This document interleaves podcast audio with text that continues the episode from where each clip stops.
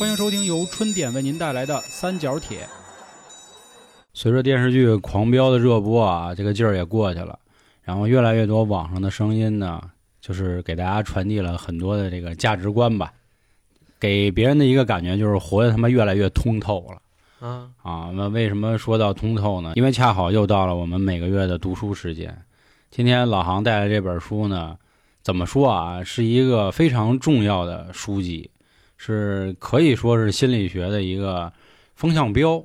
但是这两年呢，又被很多人去就是挤兑，也有人还奉之为圣经。包括有一部电影《中国合伙人》里，有人也说了，说卡耐基那他妈就是个骗子。对吧？这样的话，那这本书真的就像现在大众嘴里那么一无是处吗？我觉得不认同。那今天咱们就来听听这本书到底讲了一个什么样的内容。大家好，这里是由春点为您带来的三角铁，我是黄黄，我是老杭，我是小焦啊。今天老杭带来的书啊，我刚才开头也说了，就是著名的卡耐基的人性的弱点、嗯啊。因为大家都知道啊，老杭最近在攻读这个心理学这一块儿。他呢，在做这些东西上还是非常细的，搞科研啊。然后已经有不少的小伙伴拿到了他的读书笔记。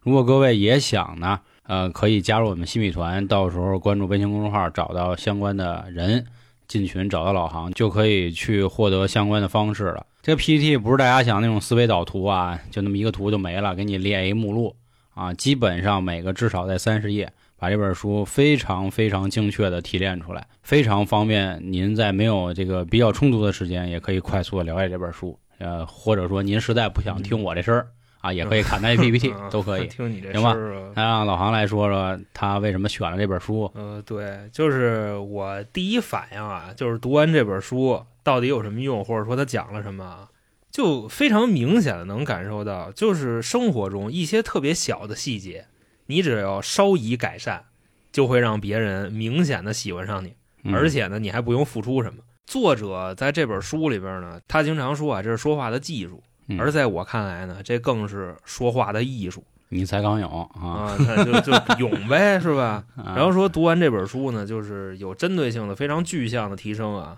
就是能提升自己的销售能力。嗯所谓的销售不一定是要卖人东西，嗯是把你自己推销给别人。各位想想这是什么意思啊？嗯面试嘛，给大家说一简单的，对吧？啊对，嗯都用得上。其实我觉得任何一本书里啊，它只要能出版，就一定会有它的光辉所存在，哪怕就一丁点儿，哪怕就一奶奶，它都很重要。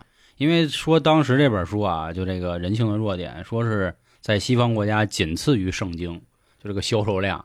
所以这个基数一大了，自然就会有不同的声音，我觉得也可以理解。另外，还有就是我开头说的啊，这两年由于咱们的一些情况啊，甭管是步入了日韩国家的后尘也好，还是什么阶级固化、什么阶级矛盾什么的，都都没问题，好像显得大家都多通透了。但是一定也有破局的方式嘛，对吧？所以多听听书，多听听老的书，嗯，老没问题书啊，毕竟历史是个圈儿，或者用姜文导演那句话说，人性这几千年其实没什么变化。要不然咱就没有办法去读懂什么《论语》啊、孔孟啊这些，是吧？就困了嘛，就这意思啊嗯，。其实说白了，对我倒是特别认可黄老师这观点。嗯我觉得人类这些年基本上是属于没怎么进步的，因为是就你包括啊，卡耐基老爷子对吧？全名戴尔·卡耐基，他虽然在一九五五年去世，但是目前你在这个就是人际交往过程中啊，你看到一些令你舒服的社交手段，其根本逻辑也都是在他这个书里边有体现的、嗯，人高启强不还看《孙子兵法》啊。对呀、对吧？这都是古人的智慧啊。啊，你说迄今为止，就是你刚才说的那个什么，当年的销量仅次于圣经，嗯就算到了今天，这都多少年过去了？得有七十多年过去了。现在美国跟欧洲都有两千多个以他命名的，就这个戴尔·卡耐基啊，嗯说是社交培训班，嗯就这样啊，解决你的这个内耗啊，还有社恐。那基本上这本书呢，我分五个部分给大家分享。那这哪五个部分呢？首先第一个啊，他说了人际关系的三要素。第二块呢，就是怎么让你更受欢迎，这是具体的方式啊。第三块，防止被讨厌。第四块，怎么正向沟通。最后一个啊，幸福生活。然后最后一块可能会挽救你的婚姻啊，咱往后听就行了。首先说啊，第一大块人际关系的三要素，你说你矛盾不矛盾？咋了？你看啊，之前是被讨厌的勇气，然后现在呢是 怎么才能不被讨厌？不是我矛盾不的矛盾那个什么，这不是我矛盾，因为这个阿德勒跟卡耐基他们的可能思想本身就是冲突的，你你知道吧？就是卡耐基他这本书整体，我觉着啊，如果你把它算作心理学的书，还是更弗洛伊德一点，还是更佛一点。我给你用句古文给你解释啊，就是集百家之所长就好，对吧？哦对咱们所有的知识都要吸取一下，然后再决定我到底去听谁的？拥堵谁。对，是你觉得哪个更嗯适合你，你就来哪个嘛，对对吧？而且为什么就是要选这本书？你看现在啊，这不是大家都恢复正常生活了吗？然后该过去的也过去了，都该嗯出门挣钱了。读完这本书，对自己在职场的社交能力是绝对有显著提升的。你像《被讨厌的勇气》那本书，那就不太适合放职场里用。怎么着？您想，对吧？让谁讨厌你啊？咱就这个意思啊。在我的内心里边啊，你像那本书，更像是就是第三阶层，你知道吗？就是你已经有一定了解、有一定看法了，你读那本书，你不会走火入魔。我在那个书里也说了啊，这本书更像是一个起步阶段。就这样啊，那咱们继续啊。先第一章人际关系三要素，哪三要素呢？特简单。第一个，别批评别人；第二个，重视别人；第三个，站人视角看问题。就这三点。首先说啊，为什么让你别批评别人呢？就是因为很少有人会愿意承认自己的错误。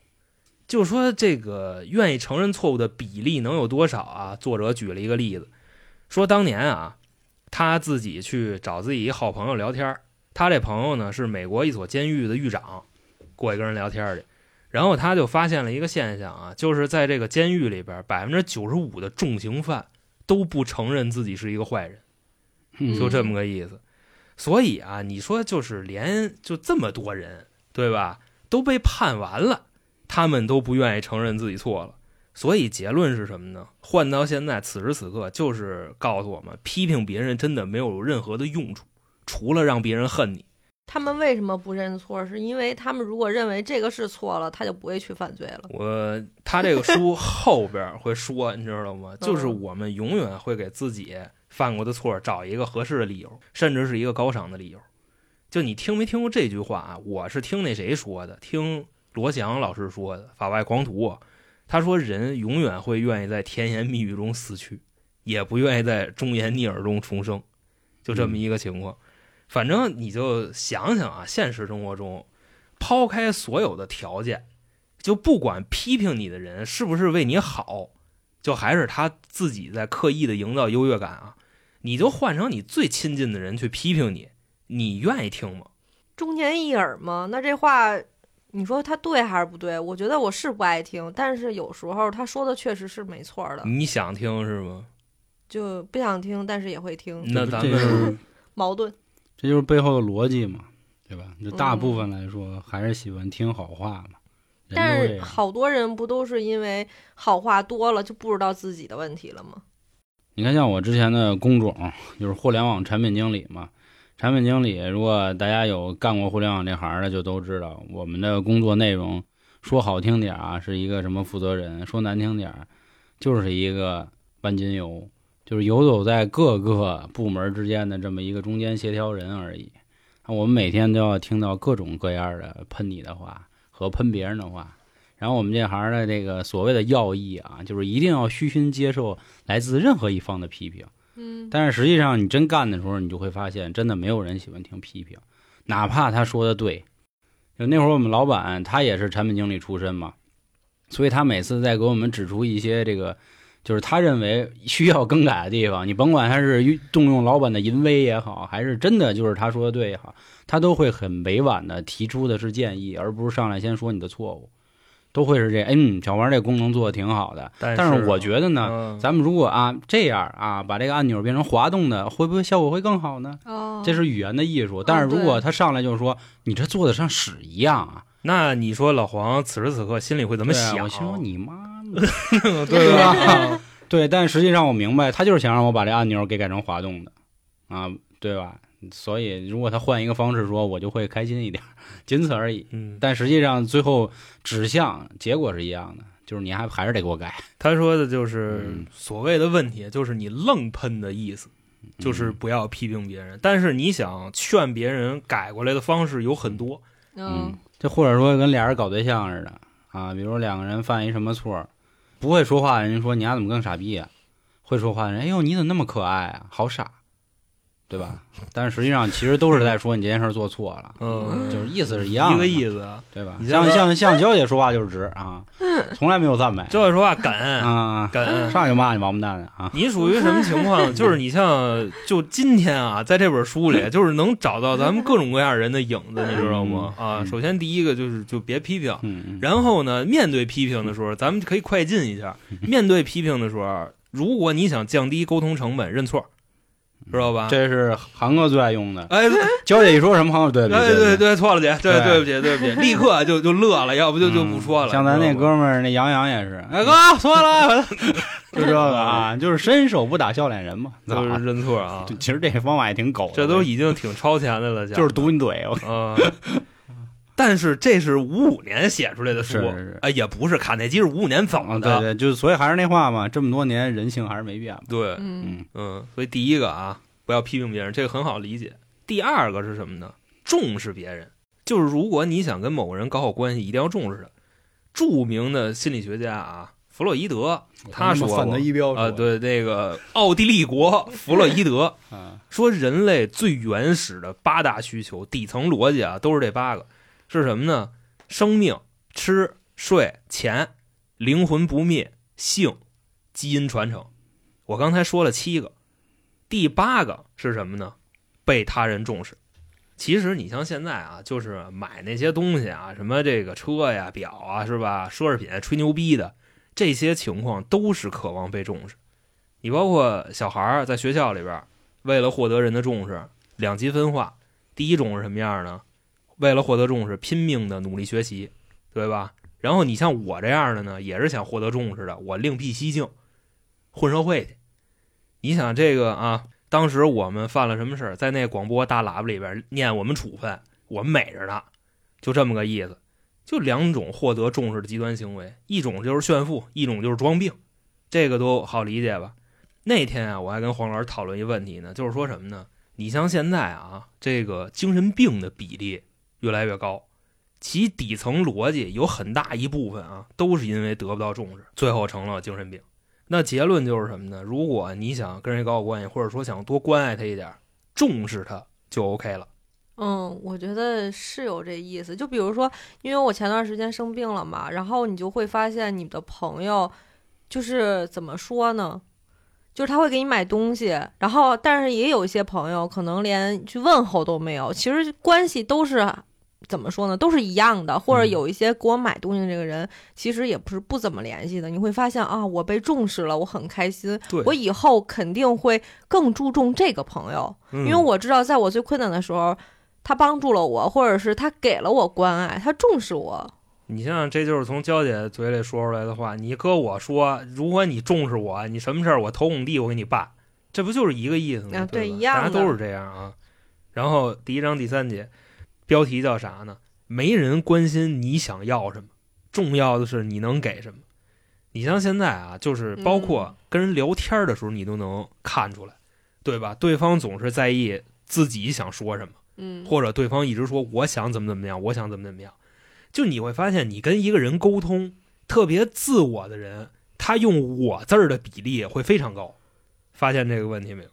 当然啊，这倒也没错，因为呢，正常人都会只在乎自己的欲望，这些呢也都是这个相对的，因为其他人跟咱们都一样，他们也是在这个沟通的过程中，他们不管你想要什么，他们只关注自己想要什么。那肯定啊，这一样我觉得人啊好像都这样吧。就是如果啊，你在一段这个社交关系里边，你老说我想怎么怎么样，我想怎么怎么样，你跟三岁的孩子卡耐基的意思没有什么区别。但是目前现在啊，当前百分之九十五的人基本上都是这样。嗯其实我原先也这样，我在慢慢的改，就这么一情况。啊，这个就还能用我那个岗位去说，就不过我在这儿也跟大家说一下，产品经理他不等于就是经理级别啊，就是他那个名儿就就叫产品经理，啊，嗯产品经理也是如此。我们在设计一款产品的时候，如果你每次总想是，哎，我觉得这个按钮应该就是做成方的，不是做圆的。我觉得这个按钮就应该大你看点。他，我觉得啊，，对你基本上老板就会一句，我不要你觉得 我觉哦，得老板也 姓黄是吧？对对对对。明？其实人小明哥这话说的没毛病，是没毛病啊。对，在一般的这种小微企业，都是老板一言堂，产品经理干的活儿不是真有几个能像张小龙啊、微信支付这么牛逼的地位，你一人说了算啊，人家疼的不管，对吧？就是老板说啥是啥。老板一般会问，那你来这个根据是什么？很多人就都说，我就觉得应该这样呗，那必然不是嘛。你可是后来小明哥也改了，啊，嗨，不要那我觉得，要你觉得，你觉得这应该是怎么做？就开始甩锅了，是对，吧？他又该甩锅了嘛？那就是就是我们的意思，老板一般会说什么呢？就是你做这个功能，你给用户带来的是什么，这才重要，而不是你觉得这个按钮变成长的它就好点，嗯，对吧？而是因为比如说这个按钮它的颜色是橙色，因为你所面向的用户他们是年轻人，他们更喜欢红色，就是类似这意思。就比如像我们那会儿做金融软件，那肯定基本上能用红的，绝对不用绿的，因为绿的代表跌呀。你你他妈一理财软件，你他妈全是绿的，你要是崇洋媚外，你肯定用绿的，因为啊那是外边那是对蓝的跟绿的代表的是企业，你知道吗？是啊因为还有一种说法嘛，就是绿的还代表安全，因为绿色健康，哦对也有这样的理财软件用，但是很少。就是说的是这意思，就是嗯我觉得卡耐基说的这点没毛病，你别老想着你怎么怎么着，你能给别人怎么着。黄老师他嗯这个就是在沟通的过程中，承诺价值，先想清楚了自己要什么，然后再想清楚这话怎么说，嗯，对吧？我能给公司带来什么？我能给用户带来什么？对，就自己觉着什么不重要。嗯，就跟自己跟雷锋一样，就是我能为社会主义添砖加瓦，对呃，吧？其实倒不是这意思，那么着就舔狗了，我你知道吧知道？就是我通过我的这个目的，先想，对吧？给你什么，我再获得点什么。嗯，这在情感里也一样嘛。嗯这嗯，个为什么能当豪门女很少啊？因为咱们看过很多八卦都说啊，这豪门太太不好当，因为你要为了你的这个家庭付出的太多，你能给你老公带来的就是好好在家看孩子，伺候好的你，嗯伺候好你婆婆什么的，嗯对吧嗯？但是如果你说我嫁入豪门就是为了你丫得给我买表、买包、买豪车，那基本上那这就是光在想自己对那你就想要什么，待不住了 他没想对面那哥们儿要什么呀？啊所以人家不就有那句话吗？就是在富人眼里，爱情是奢侈品，对吧？然后奢侈品是这个，哦，这倒也是，婚姻幸福是每一个阶级都追求的东西。对嗯对。但是像咱们普通人，可能更多追求的是物质。所以真的，朋友们，好好学习吧。你要不好好学习，你凭什么认为嗯，两个自私的废物在一块儿能获得婚姻幸福呢？啊，对对。其实我也能理解为什么现在好多人抨这书啊，从第一章我就能看出来，就是现在好多所谓人就躺平了嘛，对吧？就是我就不重视别人，能怎么着？我一一一辈子就活这么几天，我凭什么要呃都让别人满意？不能怎么着，那你自己承担后果。啊，对，是吗就可以了就是啊所以就是我开头说嘛，就是有些人觉得现在自己通透了啊，所以他觉得卡耐基说的都是屎，就这样。只不过人生选择不一样嘛。但是卡耐基，你读他的书啊，就是他包括里边的文字，虽然是翻译过的啊，但你能从里边读出爱。卡耐基哦是一个特别大爱的人，嚯你知道吗？就是 辣化天地万物于无形，化文化文化就是什么都没有，然后什么都给化了，你知道吗？嗯这我有点消哥了啊，肖哥了，消哥了啊能量了。对，能量来。第二章，第二章啊嗯，六个方式实用啊，让你更受欢迎。首先第一个啊，咱们说什么呢？尊重，这个是一句废话，但是卡耐基是怎么举这例子呢？他说，就“狗”这个词儿啊，刚刚你提到的，嗯现今已经是下贱的代表了，对吧？比如说舔狗，但是当年他写的时候，他就发现了一个现象是什么呢？狗对人的社交能力是比狗对狗都强。各位去理解这个意思啊，就是假设你在马路上看见一只小狗，然后摇着尾巴就冲你过来了，对吧？你会不会觉着他喜欢你，并且你也知道这只小狗没有任何的目的，它不卖你保险，它不挣你钱，它也不想睡你，就是单纯的跟你示好。这个狗是人吗？他说的是一种现象，就好比说，你看看你身边这狗，好像狗是一种不用上班的动物，对吧？鸡得下蛋，牛得这个产奶奶，得得耕地，那猫是最不需要的呀。嗯，都一样，知道吧？但是相对于猫来说，我觉着我还是更喜欢狗一点儿，你知道吧因为我觉得猫太高冷啊，他拿我当他儿子啊。所以作者要给我们表达的是一个什么意思呢？就是可以换一种方式理解，就是尊重。发自内心的尊重他人啊，真的不出两个月，你会拥有很多朋友。反之，你想方设法让别人尊重你，两年你也交不到朋友，就这么一个简单的情况。其实这块儿啊，我就想说一下谁呢？就是我们黄爷。目前啊，各大平台的评论都是黄老师在回复。你像呢，这个喜马加荔枝加小宇宙加微信听说是吧？现在全网粉丝二十万，每一条评论他都回。这个啊，我认为他是对听众的一个最大尊重。你想他换回来的，也是有更多的人会尊重我们，是不是这意思？至于说啊，就是各位有没有见过这样的每条评论都回，你自己去想。我们这个举动打败了多少人啊？每位朋友心里也会有一个比例，好吧？尊重，咱们就说到这儿啊。尊重的力量。第二个啊，也很简单，是什么呢？微笑，笑是一种人类表达情绪的非常高级的方式。嗯伸手不打笑脸人儿是吗？倒也不是，他说的是微笑，就是这块儿啊，我们说的不是假笑，你知道吧？就就足以见得看来其大爱了，因为假笑是骗不了任何人的，只有发自内心的笑才会温暖到他比。如说咱们管理员十三、十四、十七群铮铮嗯，啊，就什么时候都笑着。是吗？就是你虽然人家大胳膊有纹身，但是你也觉得他就没那么就是离那么远。他说到底，这是什么呢？就是爱笑这个人，或者是甭管是这男人女人啊，嗯爱笑的人运气都不会太差，他是有这个在论的，所以现在为什么好多女的都直接就是成容 那个就是把脸弄上去，整一个微笑唇真的没啊啊？你发现了吗？就大家现在都有好多人都说说你能不能不假笑？他说没有，我这就这样。啊整成假笑了。对不起，啊我操，弄不回去了。啊，那这可流行了现在就挺坤啊。嗯但是作者表达的是什么意思呢？按作者没有想到这科技那么先进。就是能量，哎，不过你说，我发现有一点，好像女孩比男孩爱笑，这个是因为吧？女性的优势嗯就是同理心非常的强。是是，你嗯看，包括三儿、彤彤、小布，这咱都见过。当然，咱们期待见更多的人啊，嗯就他们也都挺爱笑的，就甭管是哼哼，就是不好意思的笑，还是还是开怀大笑啊，对对对对对。但是咱男的，就像我就就脸就爱臭着，反正我也爱抽嗯干烟没干没。你爱抽是不是，你挺爱笑的，其实是吗？嗯但是于老平师爱笑时正常就是抽我。爱笑吗？你，爱笑也挺爱笑。哦嗯，但我自己并不自知啊。那就已经笑到心里了嘛。对那对，那我这就是 最真实的笑啊对对对，最真实的笑。对对对好啊，下边儿第三个技巧是啥呢？记住别人的名字。啊，这个观点我之前从来没听说过。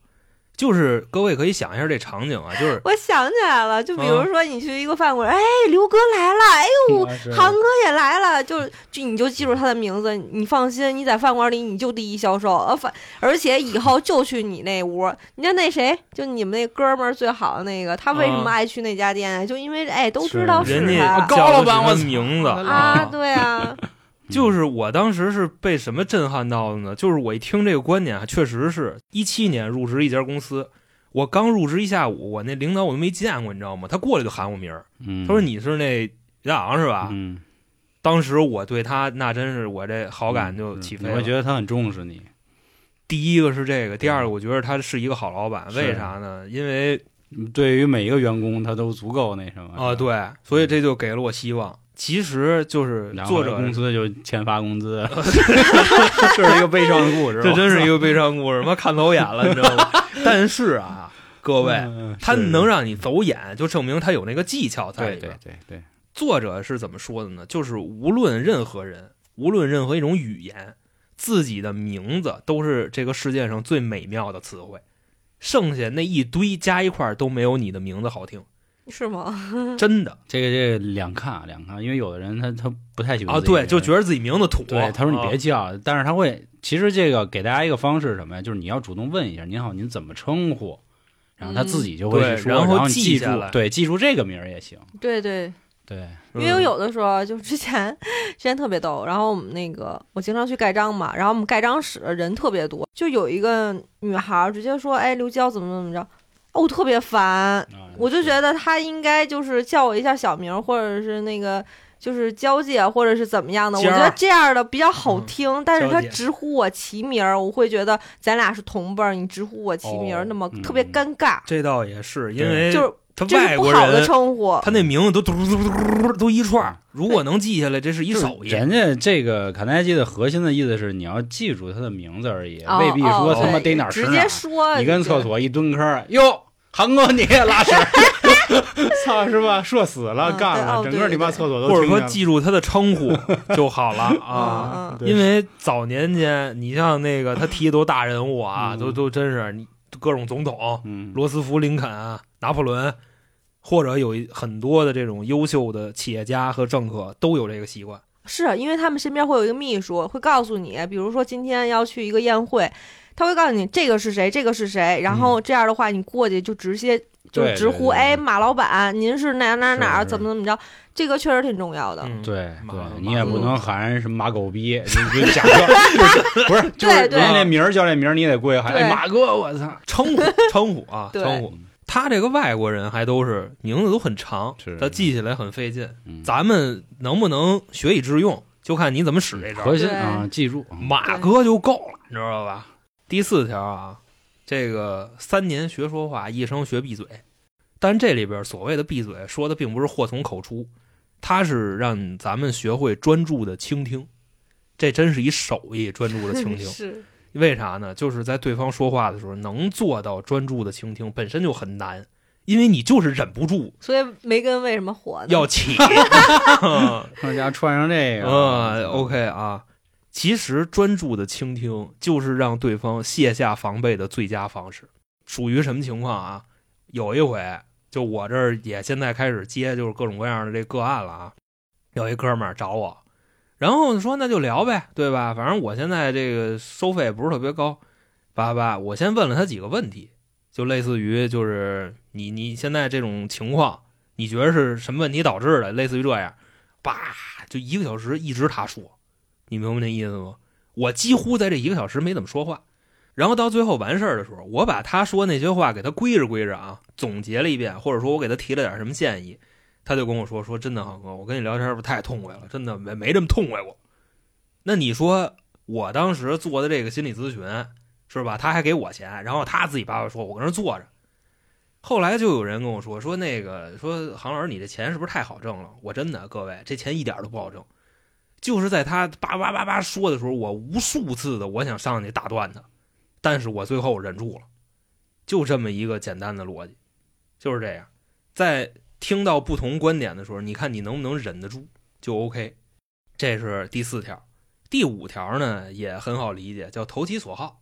这个就特别与时俱进啊，就包括咱们在看那个《狂飙》第一集的时候，徐忠跟老纪对吧，到了京海，他们想打羽毛球，然后一去羽毛球馆换了一乒乓球案子。当时俩人第一反应是什么呢？是可怕，对吧？因为他们并不是一般人，不能说你给好就接。对于一般人来讲，就开开心心的就在那玩上了，是不是这意思？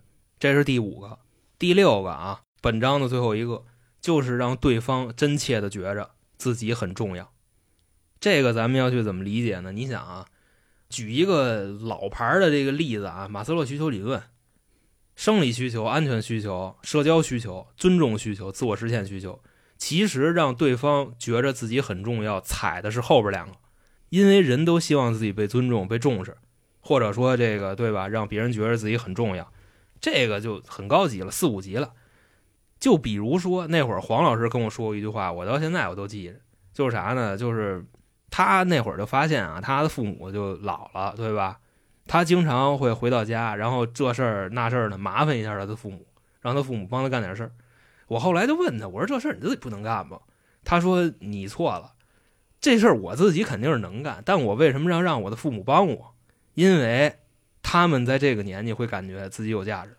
你记着那会儿那档子事儿吧？啊，嗯嗯就即便父母做的饭，嗯，呃，盐多了，就对，或者又即便啊，咱爹给的建议可能嗯，不那么与时俱进啊。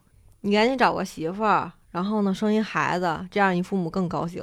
哦，对，那他们就更重要了，因为天天得给你看孩子。总更忙了之总之来来，我拦住你们。总之这六点结合一起啊，就是别只用单一的啊，结合起来都用就好了。啊、那肯定的 啊。好吧，好吧咱就总结一下啊：尊重、微笑、记名字，别打断别人，投其所好，让对方感觉自己很重要，嗯就这六点啊。就是认真的 在一人边上听一边点头，其实这就就很像咱们以前说的老日本。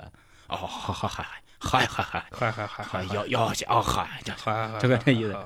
嗯下边啊，进第三章，第三章呢就叫防止被讨厌。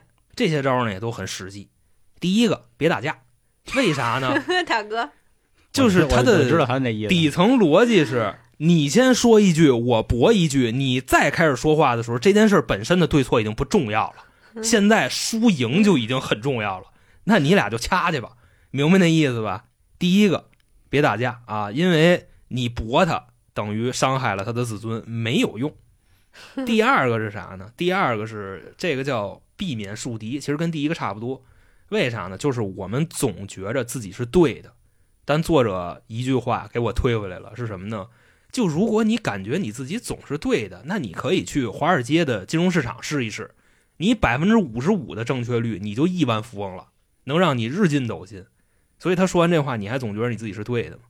所以说，不要把自己的观点就非得压给别人，就这样。航哥冲着我说呢，我这 人家航哥这要表示尊重，知道吗？啊让你觉得那为什么不被重。看你呢我换一个坐姿，因为此时我没有看他，所以他不用看我。不是黄老师在回复些什么东西，你知道吧？嗯啊，就是这个样子。那第三个啊，跟说第三个说给我自己叫什么呢？叫勇于承认错误。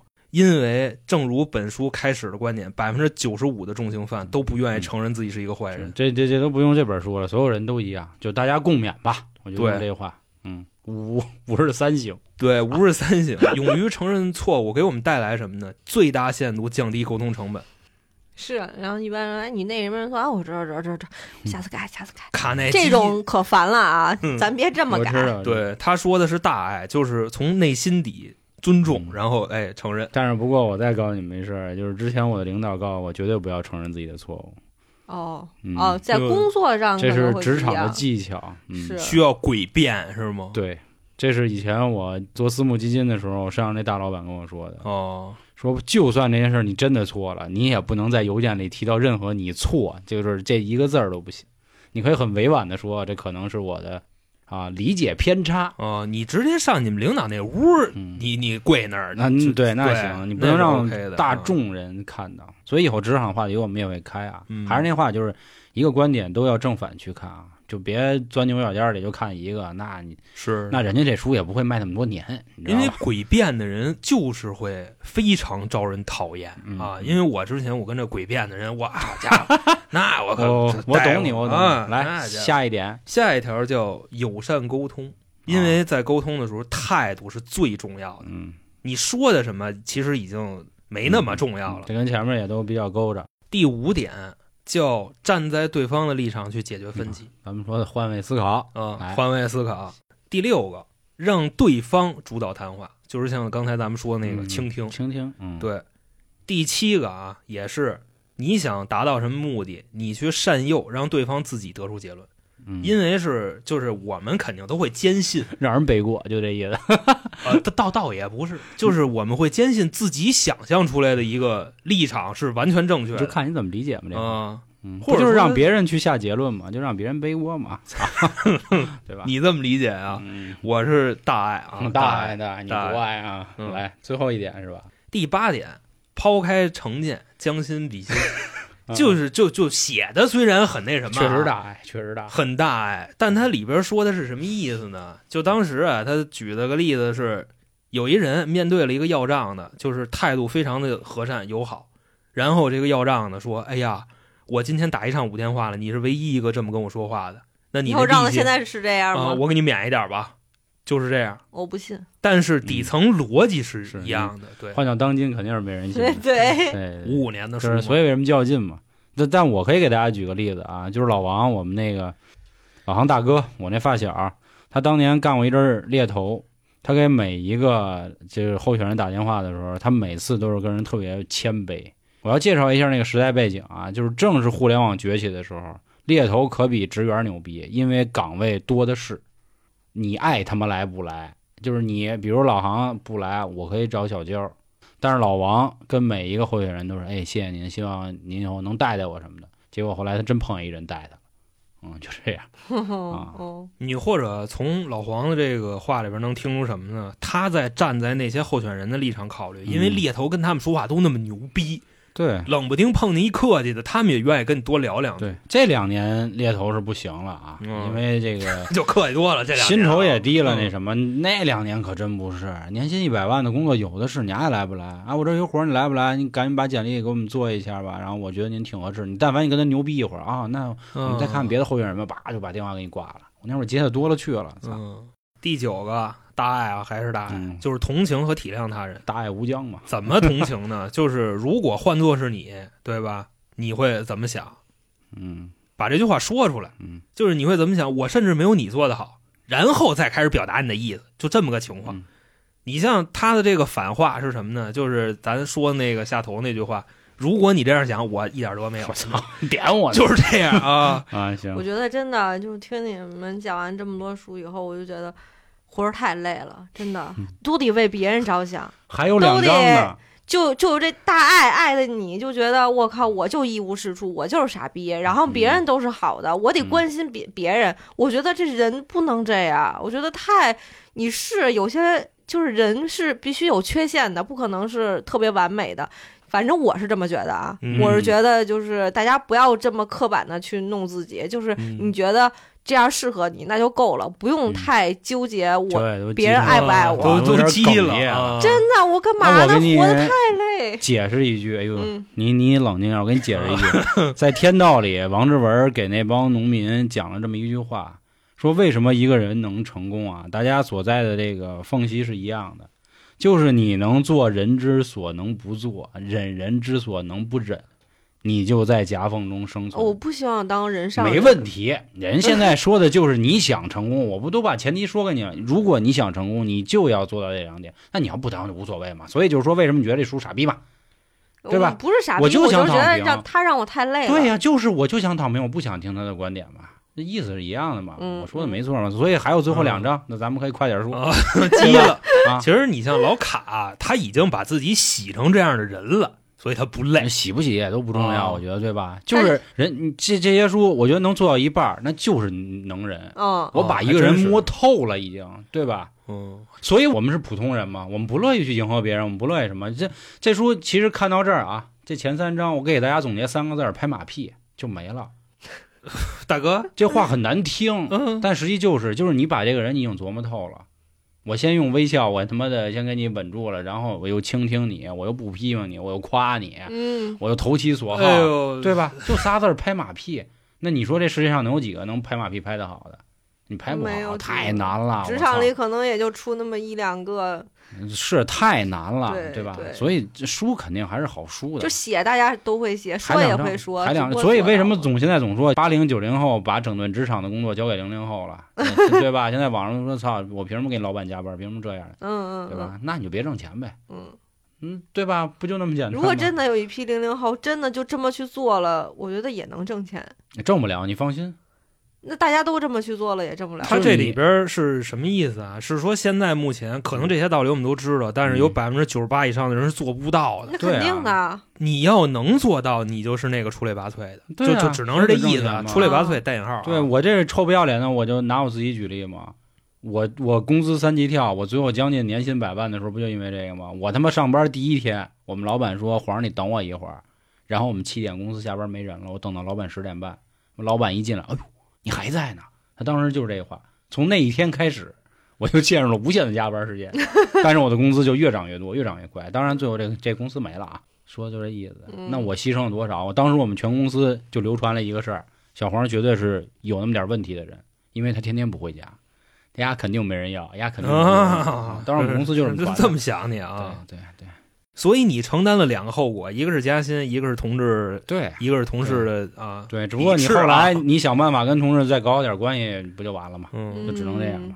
所以我觉得这个娇姐大可不必激动，就是嗯，一个是看目我就，听的就让我觉得，我靠，你现在用框框，然后一直在围我，围我，围我，围的我有点烦了，没你知道吗办法，？急了啊社会就这样了。就就就感觉就是在被教育那种感觉。嗯啊，你是其实读这么想的书就是这样，读书其实就是啊、读读书确实是这样。对读书我我倒没读过多少书啊，但是我自认为读的也不少。就是给你除了小说这种不一样啊那个就尤其是这一类的书，他其实给你传达就是他的经验而已。嗯，他你就他就告诉你，你就听我的，就准没哦错。所以我不爱看的。就我跟你的想法完全不一样。你知道，嗯我看这个东西，我是先从自己周边找例子，就是我身边有没有这样的牛逼人或者二逼人，嗯，然后我去发现，哎，牛逼人确实通过这个，哎，搂起来了，对我跟着学，然后这这二逼他以后离他远点就 OK 了。我是这种，嗯我倒不是说他圈地在圈我，嗯，好吧？一千个读者，一千个哈姆雷特，绝对没毛病。行，咱刚才啊，还说到最后两章啊，对，啊，咱刚才说的第九小节，第哦十个叫啥呢？对比，叫激发对方高尚的情操。因为这个人办事儿啊，一般都会有一个高尚的理由和一个真正的目的。你去就想啊，贾冰就那徐江啊被拿下来的时候，他跟赵立东是怎么说的？他说：“我为这个京海做过这么大的贡献，对不对？但是他是京海最大的黑社会头子。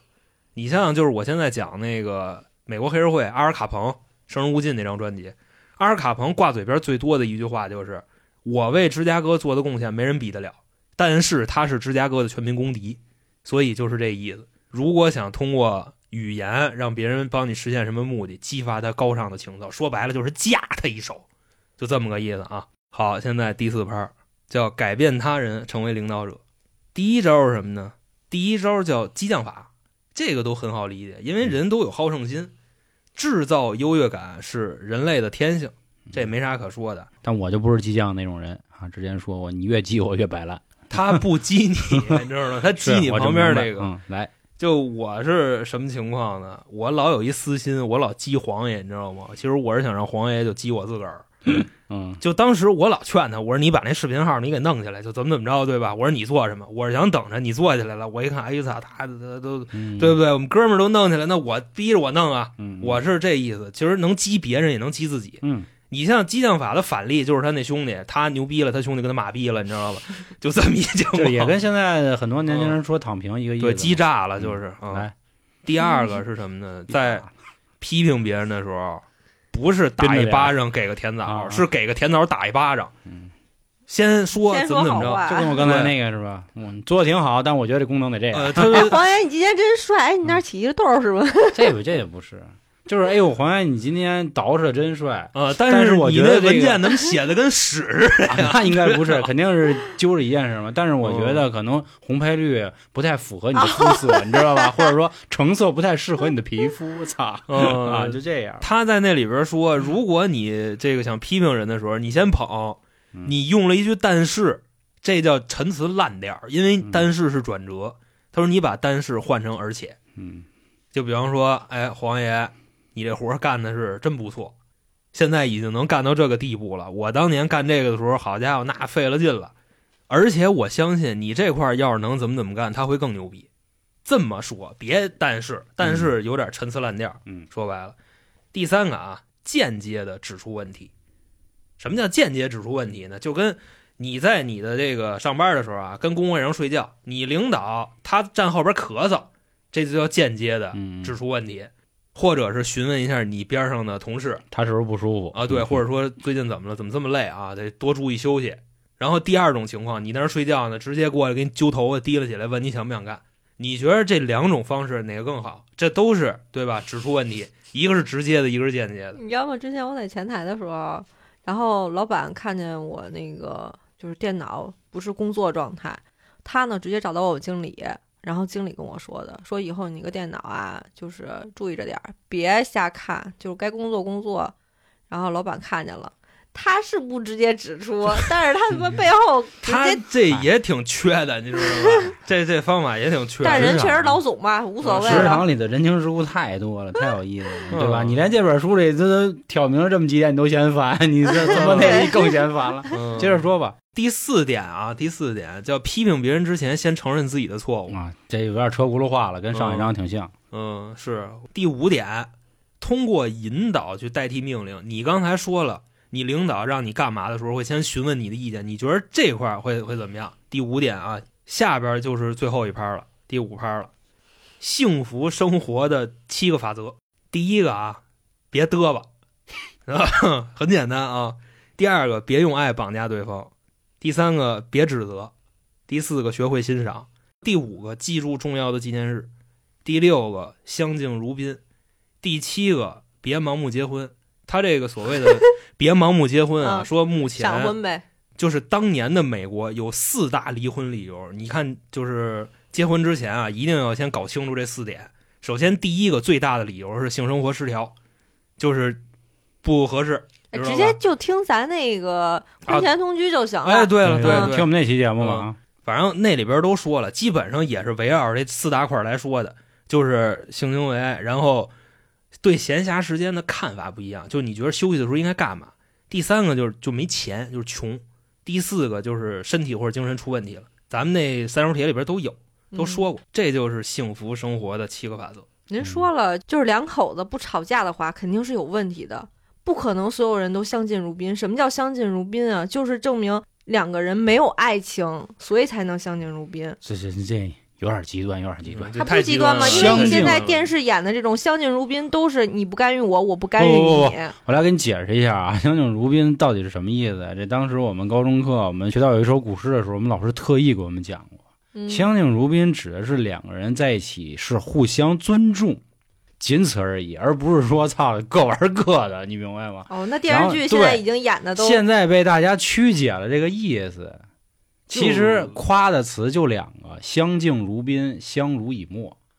相敬如宾就是我们彼此尊重，然后彼此这个搀扶。我不会骂你臭当爷，他不会骂我那个哦，还还不是，就是就你说的那个，我理解相敬如宾是怎么回事呢？就你看，好多人结婚以后啊，最开始就比方说男的领着女孩儿，然后女孩儿可能是绊了一下，或者是撞上什么东西了，男孩儿说：“哎呦，没事儿吧？怎么怎么着？”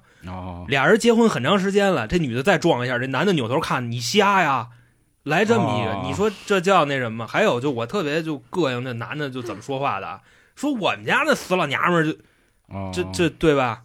就咱嗯至少从嘴上先说我夫人，我的太太啊，但是就对吧？你你老娘们儿，你这但是这句话不好说啊，因为对外也都会说自己犬子，说自己寒舍，说自己贱内，就是这是用比较高雅的说法。啊其实换过来就是，你看我那破房子，你看我那傻逼儿子，啊你看我那你看我这糟糠对对，其实一样，但只不过说就是一个文雅，一个不文雅的意思嗯啊，仅此而已。以前是谦卑嘛，就是不不不，一定不是谦卑，就是被现在的好多这个就是剧给弄臭了。哦，啊，就比如相濡以沫也是一个特别好的爱情的感觉。然后就因为有句话说嘛，相濡以沫不如相忘于江湖。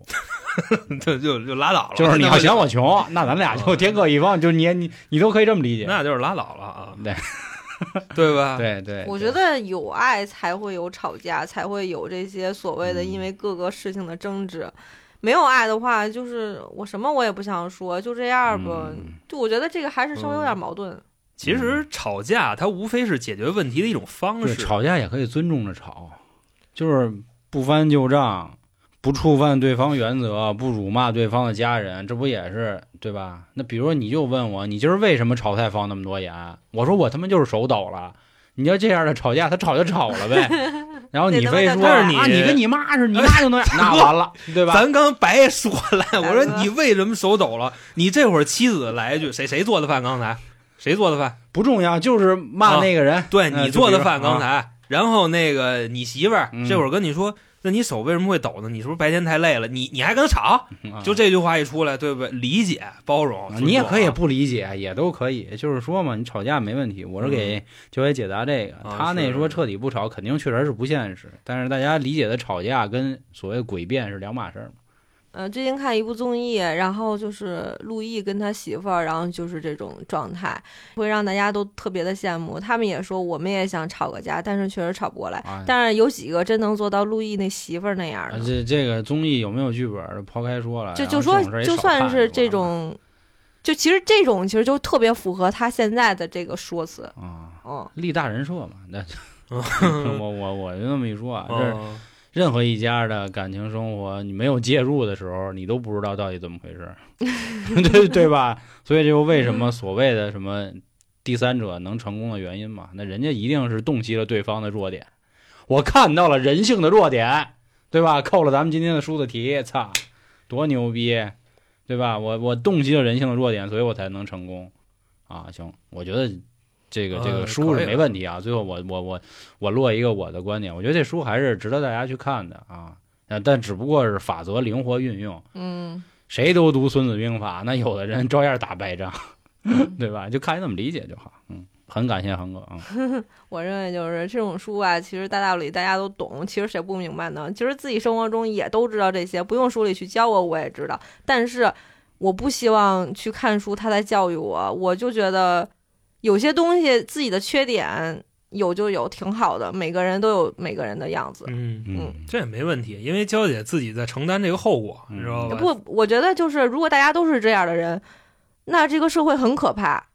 我是这么认为的，就是啊每个人都会有每个人的一点点的缺点是很正常的，这才是人的本性，这才是人。别激动，别激动，别激动。呃，别这激动，卡就是说嘛，老卡卡老爷子，他在这本书里边可能是我表达啊，有问题，我其实不一样，他书书是可以这样写的，因为每个人都知道我应该怎么去生活，就是别人应该怎么去生活，这样生活会更好。但是我希望的是，大家就是就像黄爷说的，学以致用嘛，就是有些东西适合你，你就去改。就你放心，要适合要人人都这样的话，这这书也出不来。你知道吗 就正是因为大家都没做到，这书才能出来，你知道吗？好吧，这就是一个悖论，你知道吧？就是你把这个观点啊往前挪一挪，因为现在是我从娇姐的这个嘴里边听出什么了？听出了鸡贼，听出了小人，鸡贼你觉着对，都学会了是要去干这个事儿的。但是不是不是不是不是啊没有没有我没有吗焦也是觉得这样活着太累了，哦，是这样啊，不是仅此这而已。对，就是每个人都戴一个面具生活，而不是他真实的样子。我希望就是，如果你这人有缺点，可以没有问题，我会包容你，你的缺点我认可。但是如果你戴面具跟我去，所谓你真的不愿意倾听，你去倾听，这就是打比方啊，我是这么认为的。你啊就是你，啊，明白，就跟说一般被 PUA 的人、被精神控制人都是受过高等教育的，因为高等教育告诉我们要学会忍让，学会谦卑，啊，只有刁民才很难容易洗脑，因为你说说说不清楚刁民那脑。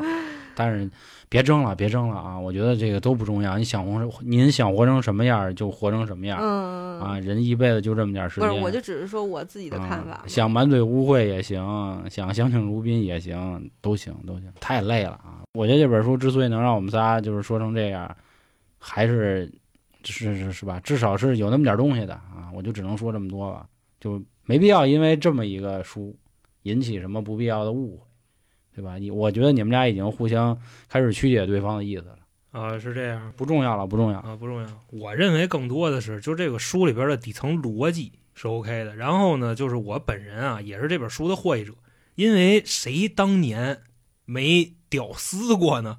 就说这么多啊，我是在从这本书里真正的获益了。行，那如果您想获得这本书的读书笔记啊，也是欢迎您关注微信公众号“春点”，到时候找到我们联系航哥去获得相关的方式。啊，那关于这个月的读书内容就和大家分享到这里，然后这本书仍然是一个值得大家推荐去看一看的，好吧？行，那咱们下个月的读书节目见，拜拜。拜拜拜